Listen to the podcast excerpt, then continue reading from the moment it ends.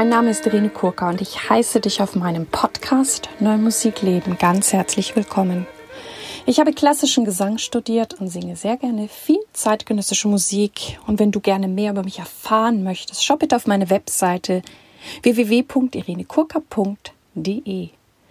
Dort lade ich dich auch ganz herzlich ein, meinen monatlichen Newsletter zu abonnieren. Es gibt dort einen Start-Button, nein, einen Button auf meiner Startseite und dann wirst du dort über zukünftige Podcast-Folgen und auch über meine sonstigen und vor allem sängerischen Tätigkeiten informiert. In diesem Podcast geht es um Themen rund um die neue Musik. Ich teile mit dir Hintergründe, Insiderwissen und bringe dir die Menschen aus der neuen Musikwelt näher.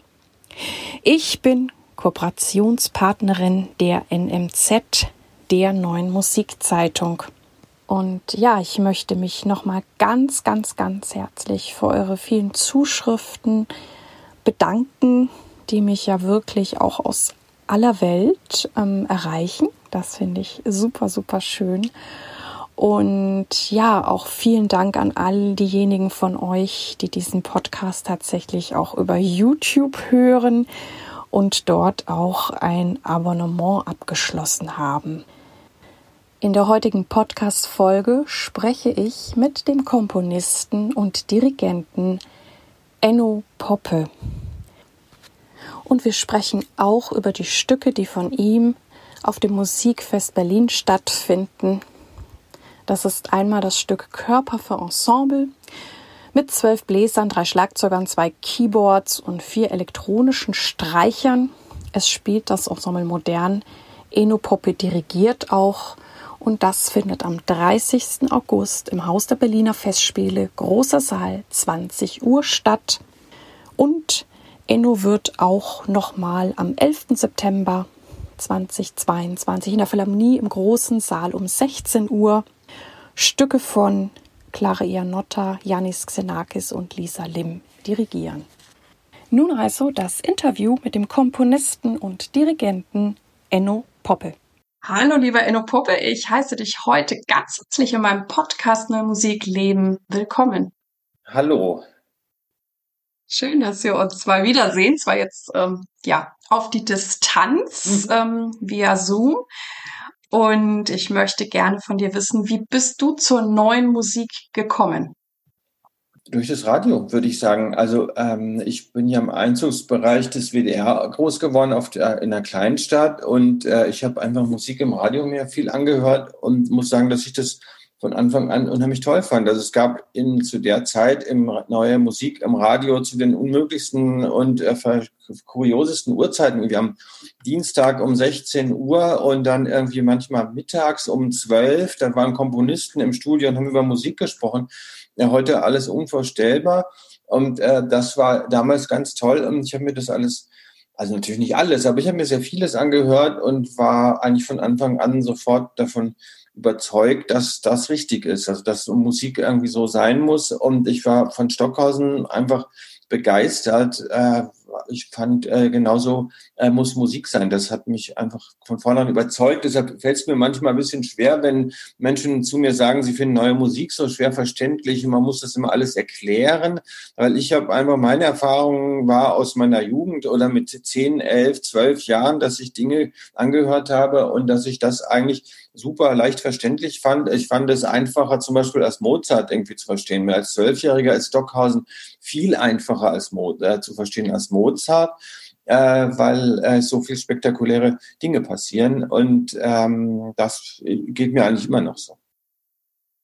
Und ähm, kam dann, oder wann kam dann der Wunsch, selber Komponist zu werden? Ähm, sehr früh. Also ich denke, so mit 10, 11 wollte ich dann auch schon Komponist werden. Ich kann dir aber nicht genau sagen, warum, also mit, also woraus sich das eigentlich gegründet hat, weil ich hatte noch gar nichts komponiert, aber ich habe irgendwie schon gedacht, dass das genau das äh, ist, was mich am meisten interessiert und was ich irgendwie ganz toll fand. Also meine Lieblingskomponisten waren dann schon erstmal irgendwie Dvorak und Tchaikovsky gewesen oder so. Und dann war aber für mich relativ schnell klar, ich will komponieren. Und habe dann auch mit Hilfe von Büchern, die ich mir angeschaut habe, ähm, habe ich zunächst mal grafische Partituren geschrieben, also so, ähm, weiß nicht, so aleatorische Stücke, ähm, John Cage-Stil. Das war quasi das Einfachste. Das war das, was quasi zehn, zwölfjährige am leichtesten imitieren können. Also leichter als alles andere, quasi so Punkte auf äh, irgendwelches farbiges Papier und dann Noten ausschneiden und falsch. Auch äh, Stücke habe ich auseinandergeschnitten und falsch wieder zusammengeklebt. Also somit hat das eigentlich alles angefangen. Da war mir aber auch irgendwann klar, dass das ein bisschen langweilig ist. Und dann wollte ich irgendwie das alles doch ein bisschen gründlicher und genauer wissen, was das eigentlich heißt, komponieren. Hast du dann auch ein Instrument gelernt? Ja, ich habe Klavier gespielt schon ganz früh. Also schon vor der Einschulung habe ich schon mit Klavier angefangen. Und das heißt, wenn du diese Stücke schon ähm, ja, erschaffen oder zusammengebastelt hast, hast du die dann auch ausprobiert, wie die so klingen? Ja, oder? Schon unterschiedlich. Also ich denke, bei diesen grafischen Partituren war mir das vollkommen egal, wie die klingen. Also da ging es, ging es wirklich ausschließlich um den Vorgang irgendwie der Herstellung von Partituren, also von dem, dass ich mich da von dieser Ehrfurcht auch befreie, dass irgendwie so eine geschriebene Partitur, ähm, dass das irgendwie sehr schwierig ist, ähm, da auch eine Klangvorstellung zu entwickeln und so weiter.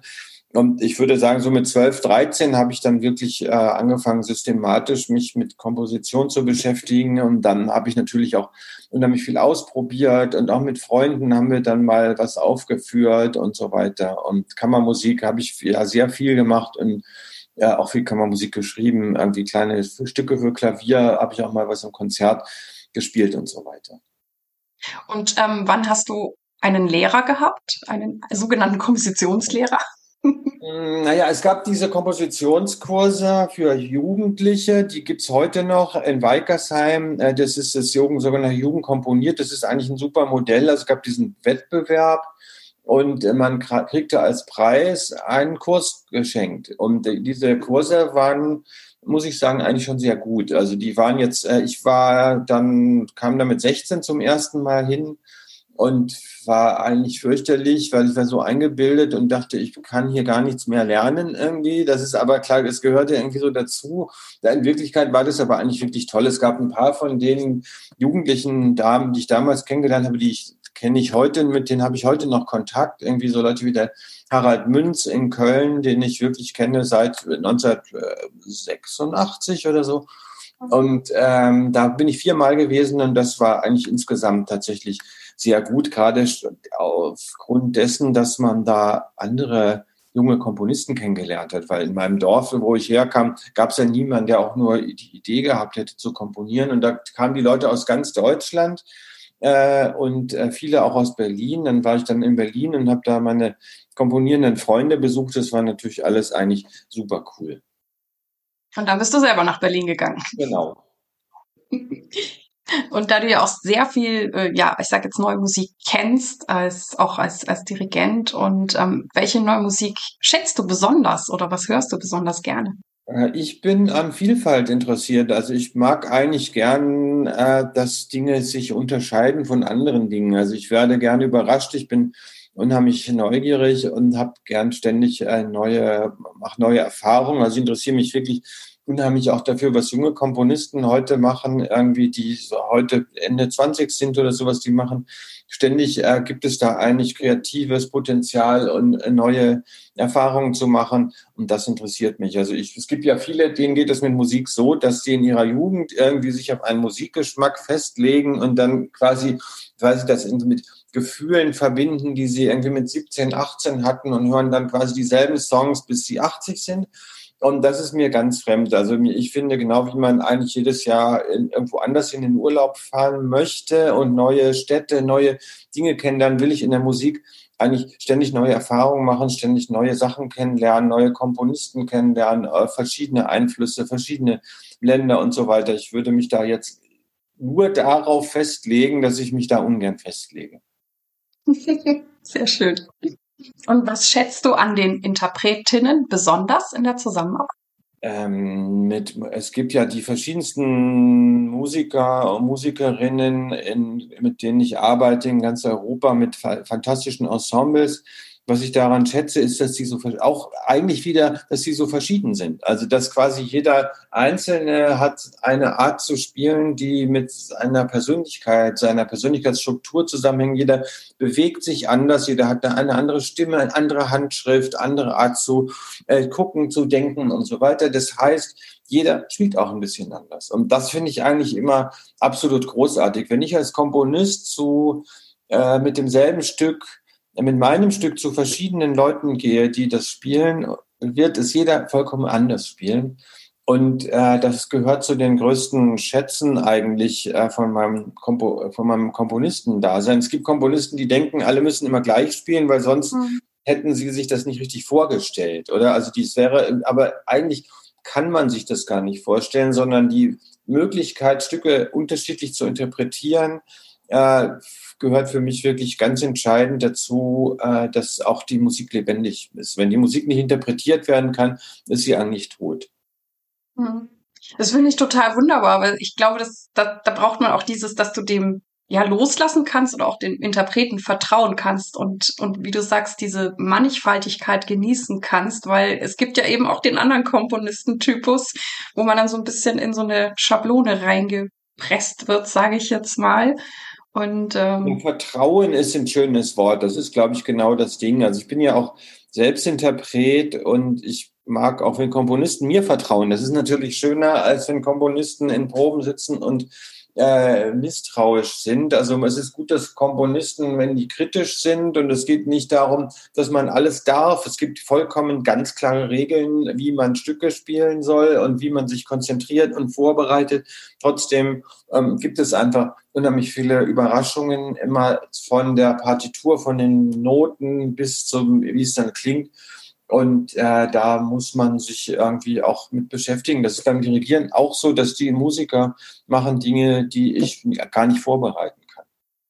Mhm. Genau, du hast jetzt das Dirigieren schon erwähnt. Wie ist das Dirigieren dazu gekommen oder wann hast du damit gestartet? Hm, ich habe tatsächlich im Rahmen von diesen Jugendkomponiert-Kursen hatte ich dann mal ein Stück geschrieben, das war so schwierig, dass es ohne Dirigent nicht ging. Dann musste ich irgendwie quasi das machen. Ich war, glaube ich, 17 oder so und dann ging das eigentlich ganz gut. Dann haben wir auch ein Konzert gespielt mit den Musikern. Da habe ich im Konzert das dirigiert. Ja, furchtbar aufgeregt, aber es hat irgendwie eigentlich Spaß gemacht. Und im Rahmen von meiner, äh, von der, meinen musikalischen Aktivitäten, die ich dann auch schon noch während meiner Schulzeit, da habe ich Chöre geleitet und ich habe äh, mhm. äh, Musiker begleitet am Klavier und habe in Chorproben korrepetiert, Sänger korrepetiert. Also im Grunde das ganze Paket, was dann auch fürs Dirigierstudium gebraucht wird, äh, so dass ich wirklich gleichzeitig angefangen habe, dirigieren und komponieren. Das war für mich immer eigentlich äh, klar, dass ich auch Konzerte, weiter Konzerte geben möchte. Also weil einfach mir das Konzerte geben macht mir unheimlich einen Spaß. Mir macht auch die äh, das aktive Arbeiten Spaß. Irgendwie auftreten mache ich gerne und mit Leuten arbeiten. Komponieren ist ja unheimlich einsame Beschäftigung. Das muss man irgendwie aushalten. Und äh, ich habe das ganze klassische Dirigierstudium durchlaufen, also einschließlich Opernstudium und habe irgendwie die Tosca gelernt und so weiter. Aber das habe ich nie gedacht, dass ich mit der Tosca jemals auftreten würde. Für mich war eigentlich von Anfang an klar, ich will als Dirigent eigentlich nur Werke von lebenden Komponisten aufführen und nicht von Toten und äh, möchte mit Komponisten arbeiten, und äh, so ist es dann eigentlich auch gekommen. Also das habe ich mir eigentlich vom Anfang meines Studiums ungefähr so vorgestellt. Genau. Wir wissen jetzt schon, du komponierst, du dirigierst, du hast ja noch das, auch das Ensemble Mosaik. Wie, wie ist so die, die Balance zwischen diesen verschiedenen Tätigkeiten für dich? Die Balance ist gefährlich, weil Dirigieren ist irgendwie einfach, macht Spaß und ist besser bezahlt als Komponieren. Ähm, Tatsache ist, dass ich wirklich ein bisschen aufpassen muss, dass ich nicht zu viel dirigiere. Meine, mein Richtwert ist eigentlich ein Drittel dirigieren, zwei Drittel komponieren. Das heißt, vier Monate dirigieren, drei, acht Monate komponieren. Das geht eigentlich ganz gut, kriege ich ganz gut hin. Also es gibt so Zeiten, immer so Stoßzeiten, das weißt du auch so im Herbst, wenn dann die ganzen mhm. Festivals sind, dann ist irgendwann ist es dicht. Wir hatten letztes Jahr auch, weil wegen Corona, dann gab es die ganzen Nachholkonzerte, mhm. da waren plötzlich unglaublich viele Konzerte auf einmal. Da habe ich eigentlich schon gedacht, das ist ein bisschen zu viel. Aber ähm, im Prinzip kriege ich es ganz gut hin. Also im Moment bin ich wieder in einer kompletten Komponierphase. Ich habe jetzt letzt ein, zwei Konzerte dirigiert im Frühjahr und das nächste wird erst im August sein. Und ich habe wirklich alles andere einfach abgesagt, weil ich Zeit zum Komponieren brauche. Hm. Ja, da klingt, dass du da auch sehr strukturiert bist und auch genau weißt, wie die Mischung im Idealfall zu sein hat. Nicht, dass ja, es vielleicht immer so geht. Sein, weil es gibt natürlich unheimlich viel auch immer wieder tolle Anfragen und auch bei Komposition ist das Gleiche. Es gibt viele tolle Musiker und die super interessante Projekte und Leute, die mich fragen, kannst du nicht mal ein Stück schreiben für uns? Und ich habe immer Lust. Ich habe zu allem immer Lust, ja. Ich habe irgendwie, das war vor allem als Lockdown war und es gab nichts mehr zu tun, habe ich alles immer zugesagt. Ja, ich habe alle, ja klar, natürlich, wenn wieder Konzerte möglich sind, mache ich alle Konzerte und ich habe so viel Konzerte zugesagt, Kompositionen zugesagt. Und jetzt habe ich den Salat, weil ich habe einfach zu viel zugesagt. Und muss das jetzt alles irgendwie abarbeiten. Also das äh, bin gerade im Moment in so einer Phase, wo ich einfach nichts mehr nehmen kann, weil es geht einfach mhm. nicht. Natürlich ist das äh, eine Frage von Disziplin auch irgendwie und äh, Nein sagen ist das, Schwerste. Das mache ich auch gar nicht gerne, mhm. weil ich im Prinzip ja mal Lust habe äh, zu all den Projekten. Ja. Und wie, wie, wie sehen dann so Tage bei dir aus? Wie hast du die dann strukturiert? Ist das dann eher an einem Tag, sage ich, nur Vorbereitung fürs Dirigieren oder kannst du das auch kombinieren oder sagst du, nein, heute ist nur Komponieren angesagt? Ja, eigentlich ist nur Komponieren am besten. Und äh, was ich nicht kann, ist während einer Probenphase, wenn ich irgendwie, weil Proben sind körperlich anstrengend, dann bin ich irgendwie sechs, sieben Stunden mit Orchester zum Beispiel, da irgendwie 80 Musiker und danach bin ich einfach körperlich platt. Also auch die Konzentration, dass man muss unheimlich wach sein die ganze Zeit und dann kann ich nicht noch komponieren. Es gibt Leute, die können das, die gehen dann noch ins Hotelzimmer und schreiben noch irgendeine Oper am Abend irgendwie. Das kann ich überhaupt nicht. Ich muss das wirklich trennen und versuche deshalb auch, wenn ich beim Komponieren bin, mich möglichst wenig mit den mit den Dirigierprojekten zu beschäftigen. Also dass äh, je besser das getrennt ist, umso besser ist die Konzentration. Hm, okay, das ist getrennt, du bist da fokussiert, strukturiert. Und was machst du so, um einen Ausgleich zu schaffen von dieser Musik, von dieser Konzentration? Gibt es da was? Eigentlich ist ja das Tolle an künstlerischer Arbeit, dass das nicht entfremdet ist. Also das heißt, äh, wenn man äh, die, wenn ich bei der Arbeit ganz bei mir bin, muss ich mich davon in dem Sinn nicht erholen. Es gibt auch nicht sowas wie Work-Life-Balance, weil ich quasi nicht irgendwo angestellt bin, wo ich etwas mache, was ich lieber nicht tun würde oder wo ich das Gefühl habe, es gibt irgendeinen Chef, der sagt mir mal, was ich tun muss und dann habe ich eigentlich dazu gar keine Lust oder ich würde es eigentlich ganz anders machen. Ich kann das komplett eigentlich selbst frei entscheiden und deshalb äh, fühle ich mich auch ganz frei und muss mich im Grunde nicht wirklich erholen davon. Mhm. Also bist kein Mensch, der dann noch lange Spaziergänge macht oder irgendwas dergleichen. Oh, doch, klar mache ich. Ich mache sehr gern lange Spaziergänge. Ich gehe auch gern schwimmen oder so. Aber es gibt immer diesen Punkt, gerade beim Spazierengehen läuft die Musik auch weiter, oder? Also die, ähm, das heißt ja nicht, dass ich, wenn ich nicht am Schreibtisch sitze, dass dann mein Stück sich nicht irgendwie weiter bewegt. Kann da auch gar nichts gegen machen. Also wenn ich spaziere, kann es sein, dass es besonders stark ist, dass ich eine Idee habe oder ich kann quasi der Musik, innen der Musik zuhören. Also ich kann die quasi auch anschalten und so ein bisschen improvisieren im Kopf. Also das ist manchmal einfacher als am Papier, weil wenn man mit einem Stift sitzt, dann ist man schon viel zu nah dran, dass man irgendwas festlegt. Also gerade dieses Freie brauche ich auch, äh, dass ich gar nichts schreibe. Aber das ist trotzdem mhm. Teil der Arbeit. Aber das ist äh, verbunden mit dem Leben. Also das ist irgendwie ungetrennt. Ja, ja. Du hast ja vorhin schon mal gesagt, dass ne, du sofort in die neue Musik reingezogen wurdest, aber ähm, dass das ja nicht für alle Menschen so einfach ist. Das heißt, ich würde gerne noch wissen, wie reagieren Freunde, Familien, Kollegen und Publikum auf die Art von Musik, die du machst und wie gehst du damit um? Ähm, na, die Menschen reagieren natürlich total unterschiedlich, das ist klar und das finde ich auch schön. Also das, das Publikum gibt's ja sowieso nicht. Also ich bekomme zum Beispiel mit demselben Stück an die verschiedensten Orte und die Reaktionen sind dann vollkommen unterschiedlich.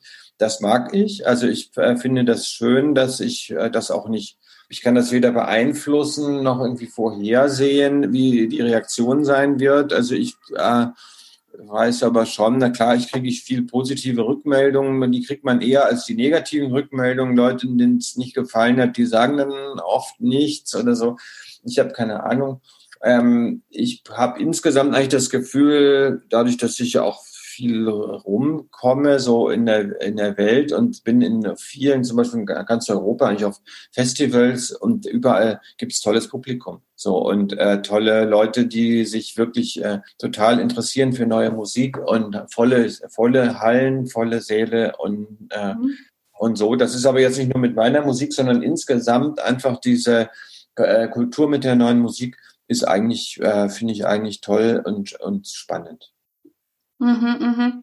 Das heißt, glaubst du, dass es dann Vorurteile gegenüber der neuen Musik gibt? Oder was muss man da tun? Oder kann man noch mehr Leute ins, ins Publikum bekommen für unsere spannende Musik? Ja, ja, kann man bestimmen. Also das hängt ein bisschen davon ab, äh, glaube ich, in welchem Kontext man die Musik stellt. Also es gibt manchmal so die Vorstellung, man müsste neue Musik in den in dem Kontext von Klassik beurteilen, also quasi so dieses typische Sandwich-Konzert, wo man irgendwie vorne Bach und dann hinten noch eine Brahms-Symphonie und damit die neue Musik da so eingeklemmt. Aber es gibt eigentlich nicht keinen zwingenden Grund, dass man das äh, damit zusammendenkt. Also man ist ja wie bei einer bildenden Kunst ist ja auch nicht so, dass die Künstler sich vor allem sehen zwischen Rembrandt und Goya und dort muss irgendwie das Bild hin, sondern man sieht sich ja eigentlich quasi in einem Kontext, der mit neuen zeitgenössischer Kunst zu tun hat oder mit irgendetwas anderem. Also meine Erfahrung ist, dass sich eigentlich in diesen Kontexten ist es oft schwerer, weil die neue Musik da so reingequetscht wird und das Publikum spürt es auch, wenn es reingequetscht wurde und ihnen irgendwie so quasi wie etwas, was sie eigentlich nicht haben wollen, verkauft wird. Ja, Festivals für neue Musik sind überhaupt kein Problem. Dafür hat man eigentlich immer volle Säle, weil da gehen Leute hin, die das wirklich erleben wollen. Ähm, interessant sind aber auch eigentlich Kontexte, in denen ganz andere Musik läuft. Also wir spielen ja zum Beispiel seit mit Ensemble Mosaik seit über 20 Jahren in der Kulturbrauerei in Berlin. Ein Ort, wo auch sehr viel Popkonzerte und Partys, wirklich coole Partys stattfinden.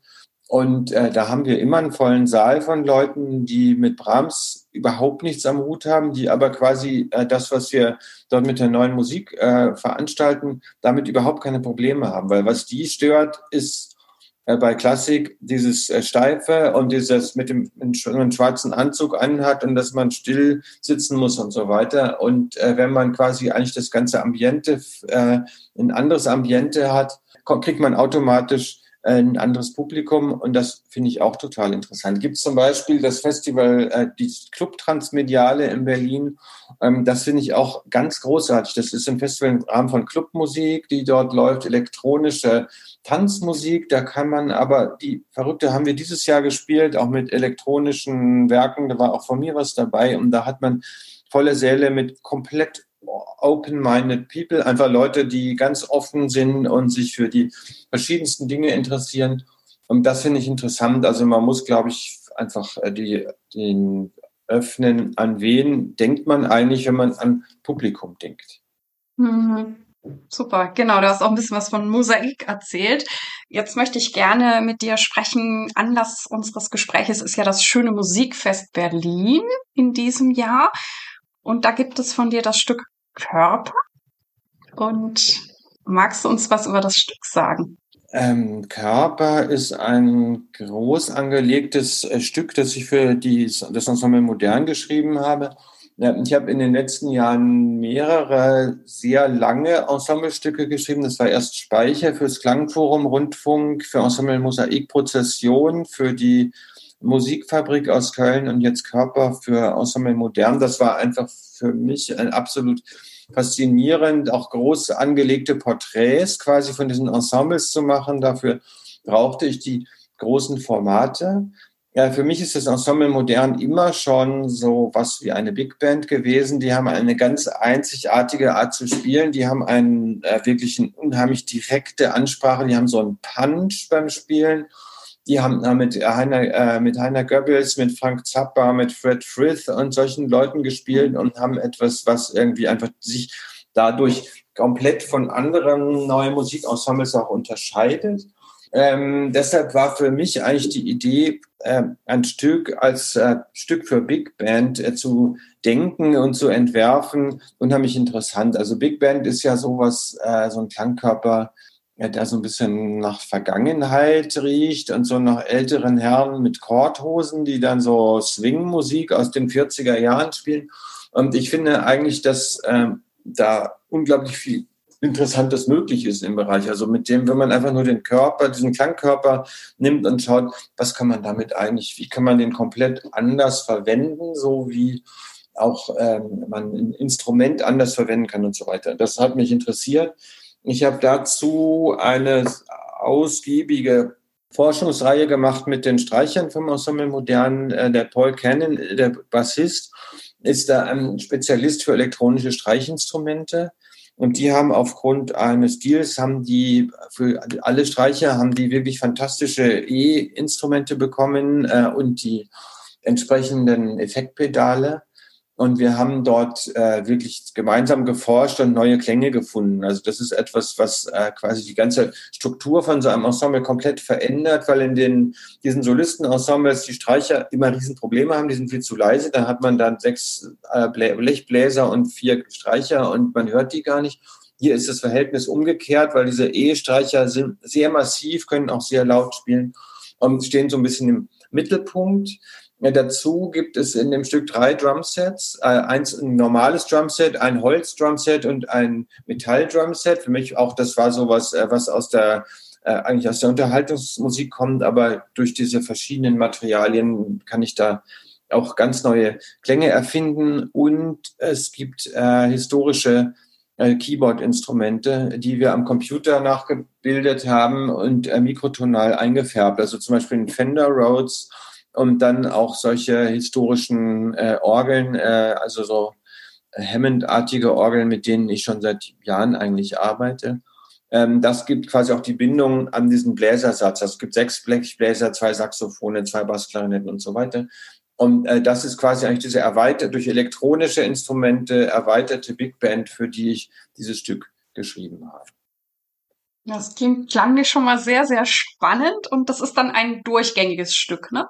Ja, das ist ein Stück, das hat schon vier Sets, vier klare ah, okay. Teile, so, aber ähm, die gehen äh, ineinander über. Also man könnte das aber quasi auf einer LP sich vorstellen. Dann gibt es dann einzelne Teile, die äh, auch so. Nee, aber ähm, es geht eigentlich schon in einem durch. Das ist, Stück ist, würde sagen, fast 50 Minuten lang. Super, das kann man also live beim Musikfest Berlin hören. Und dann habe ich im Programm gesehen, dass du auch dirigieren wirst. Was wirst du dirigieren? Ähm, es gibt außerdem noch das Stück Hardboiled Variations von Arnulf Herrmann. Ein ganz fantastisches Stück, das jetzt gerade uraufgeführt wurde in, bei den Wittner Tagen für Neue Kammermusik in Anfang Mai. Ähm, ein Stück, das eigentlich für Tanz geschrieben ist, also für Ensemble mit Tänzern. Aus irgendeinem Grund ist aber es leider nicht möglich, die Tänzer zu äh, einzuladen nach Berlin in das Konzert.